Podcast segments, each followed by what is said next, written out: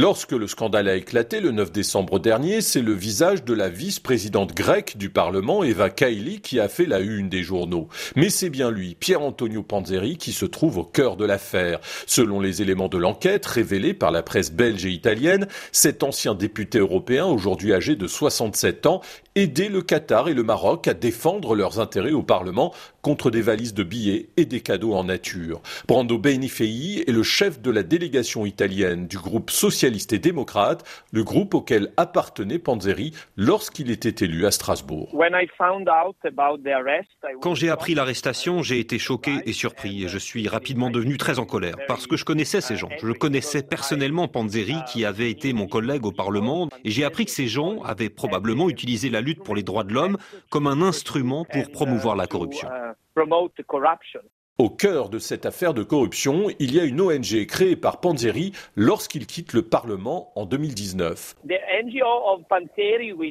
L'ONG de Panzeri comptait parmi ses membres d'honneur un prix Nobel de la paix, des anciens commissaires européens, des anciens premiers ministres.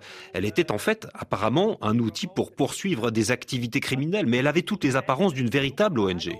Personnellement, je pensais que c'était une organisation sérieuse. Je n'ai jamais rien fait avec cette ONG, je n'ai jamais participé à leurs conférences, etc. Mais je pensais qu'ils menaient des activités importantes avec des personnes très estimées dans le monde de la défense des droits de l'homme. Considéré au Parlement de Strasbourg comme un homme de réseau, Panzeri n'a pas laissé un souvenir très vivace auprès de ses anciens collègues. Et pour cause, il ne parle ni français ni anglais et ses interactions se limitaient aux députés capables de s'exprimer en italien. Dans son pays, Panzeri n'était connu que dans un cercle restreint, celui de la gauche milanaise et du monde syndical dont il est issu. Massimiliano Panarari politologue à l'université Mercatorum de Rome. Il a eu un rôle important à l'intérieur de la CGL, syndicat de gauche de Milan. Et puis il a décidé de euh, commencer euh, une euh, carrière euh, décidément politique à l'intérieur d'un parti. Il s'agissait de PDS, c'est-à-dire le Parti démocrate des gauches. Il s'agit d'une trajectoire caractéristique d'une certaine gauche syndicale à l'intérieur de, la tradition du Parti communiste de laquelle il arrive. Pour la gauche italienne, le Qatargate et l'implication de Panzeri est un coup d'autant plus dur qu'il intervient après la déroute électorale subie à l'automne dernier. On assiste à, un effort de réduction de, du dommage on pourrait dire, du point de vue du, centre-gauche, bien sûr.